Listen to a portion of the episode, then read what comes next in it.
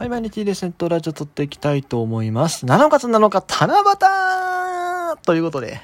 まあ、なんもないんやけど。別に 七夕やからといってね、何かあるわけでもないんですけど、ちょっと、ね、撮っていきたいなというふうに思います。えー、っと、えー、っとね、トピックが2つですね。1つ目がまず阪神の話なんですけども、えー、阪神ヤクルト一色そこはすごい。僕ね、あの、はっきり言うけども、今日の試合全く見てないんだけども、今日ちょっと取れるネタが2つあるなと思ったんで、とりあえずね、あの、今スマートフォン起動させて、まあ、スマートフォン起動してるわな、ラジオトークのアプリを、えー、起動して、え？平知ってんしたん？マジ？待って待って、あかん。いやー、今日またこれ喋ること多いで。喋ること多いで。いや、まあいいや。えっ、ー、と、まず行きましょう。えっ、ー、と、ヤクルト阪神なんですけども、まあ、試合結果は阪神勝ったんでしょ、確か。勝ったんですよね。勝ったんはいいんですけども、問題はその試合の中でなんか、乱闘になりかけたっていう。それをね、ちょっと僕は気になって、その映像だけね、ちらっとまあツイッターで見たりもしたんですけども、うーん、そうですね。まあまずね、このね、2チームね、仲悪いんですよ。仲悪いってその明確になんかこうさ、なんだ、あのバチバチに2球団ずっと仲悪いですっていうわけでもないんだけども、ある昔からですよ。あの、藤波の、ね、あの、冒頭からの 矢野監督バレンティン飛び蹴り事件とかね、それ以外にも今でも何回か、え、今年も警告中やったりしましたし、うん、もともと長くない。てか、なんならトレードとかもなくない？この球団って。まあ、あの、FA で浜中じゃない、えっと、藤本が、阪神からヤクルト行ったとか、あと、浜中がね、あの、リクスケールでヤクルト行ったとかもあったりはしたんですけども、あんまり直でトレードないよね、この球団。あったっけ？僕が野球見始めてから、だいたいセリーグ、なんやかんやどこの球団ともやり取りはしてるような気がしなくもないんですが、あー、いや、マジでね、この2球団はね、本当にね、あんま仲良くないイメージがあるっすね。うーん、っていうところであったんですけども、今日のやつね、まあ見たんすけど、見たんすけど、まあ、簡単に言うとその近本が、えー、なんか、動きが怪しいんじゃないかと、サイン盗みをしてるんじゃないかっていう疑惑を、がありまして、まあ、それをですね、サードの村上が、あの、見つけで抗議したというところですね。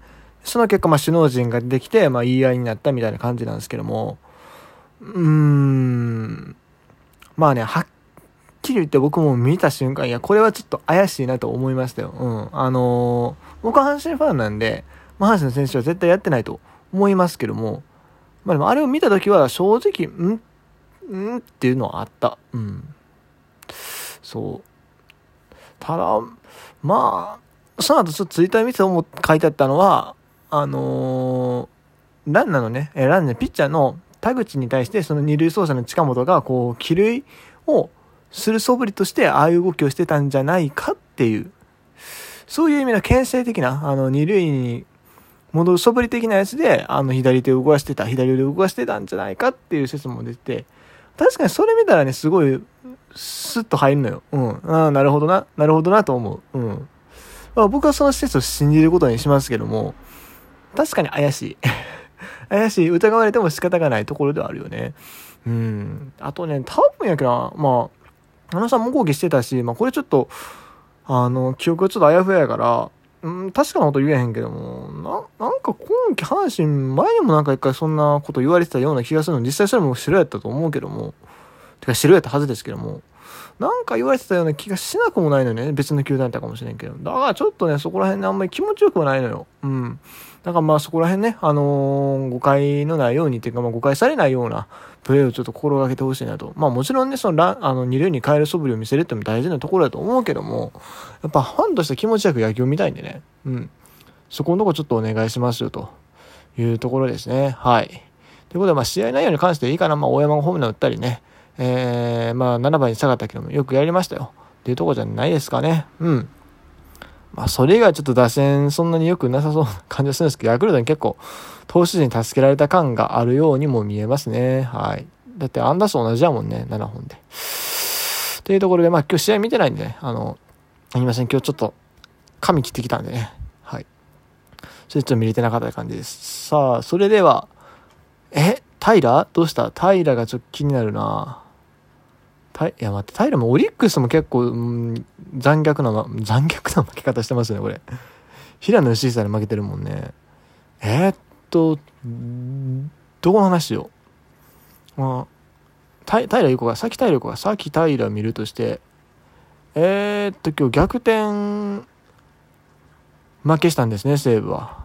逆転負けじゃない、えっと、同点からの9回で、えっと、サヨナラ負けしたというところで、39試合ストップ。まあ、まずね、そこまで記録伸ばしたのはすごいよ、平も。うん。あの、藤川球児の記録をね、超えるやつが出てくるなんて、それもそんな10年、15年ぐらい出てくると思わなかったですね。で、えー、っと、今日は、被安打1か。被安打、あ、デッドボールね。それが痛かったよな。うん。請求がね、やっぱちょっと怪しいところがあって、平っていうピッチャーは。まあ、阪神戦の時のもなんか結構乱れてたんで、まあ、そこでちょっと今日は誰にぶつけてしまった？えー、氷にぶつけてしまって。あ、でもね、これね、日ハムもね、そのと、バ、バー三振って書いてある、これバンスリーバント失敗でしょ？清水。まあでも清水今日ホームラン打ってんのか。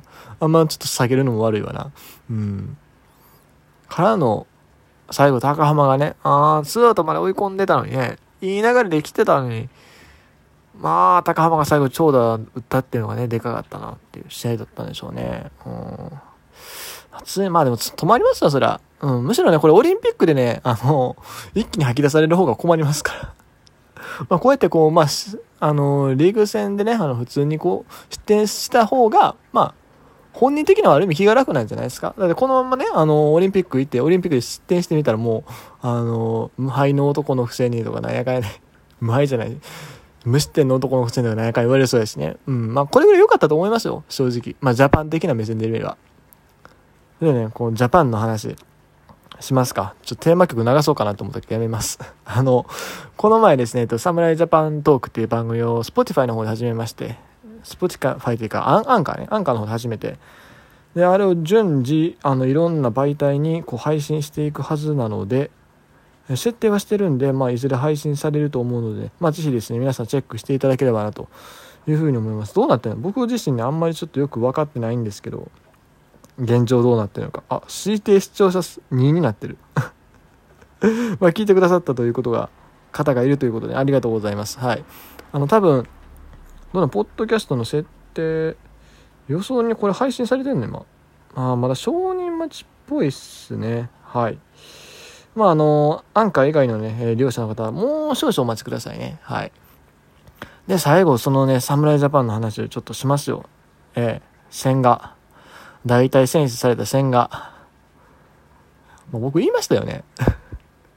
三軍戦で、その、2回以外毎回のように5イニング投げて、2回以外毎回のように得点圏にランナー背負ってて、それで動画は順調に回復してるねんと。どっかで言ったと思うんですけども、ライブやったかもな、あれ言ったの。案の定っすよね。2.2回。77球、被安打9。吉球さん失点10。うん。だから無理すんな。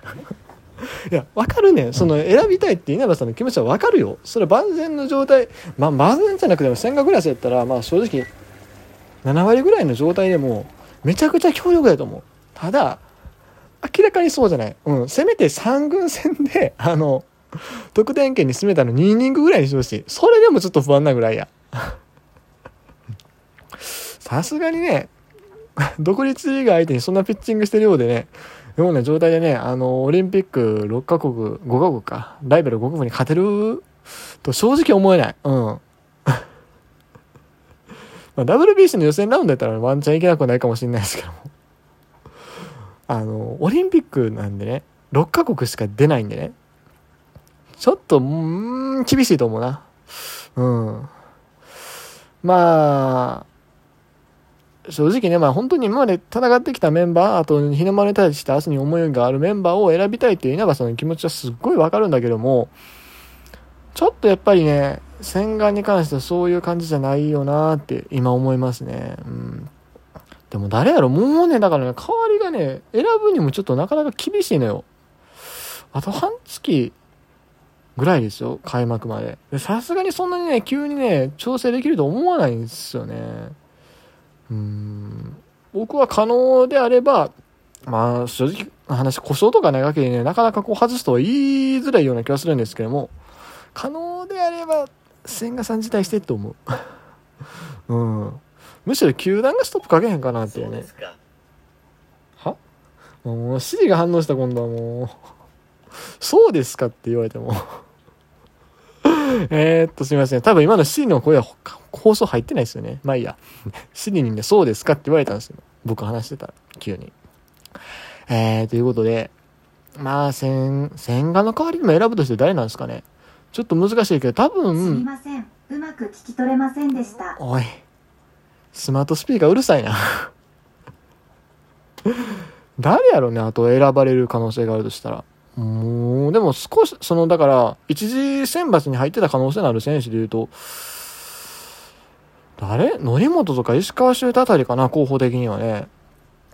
そうなってくるんじゃないかなと思いますね。うん。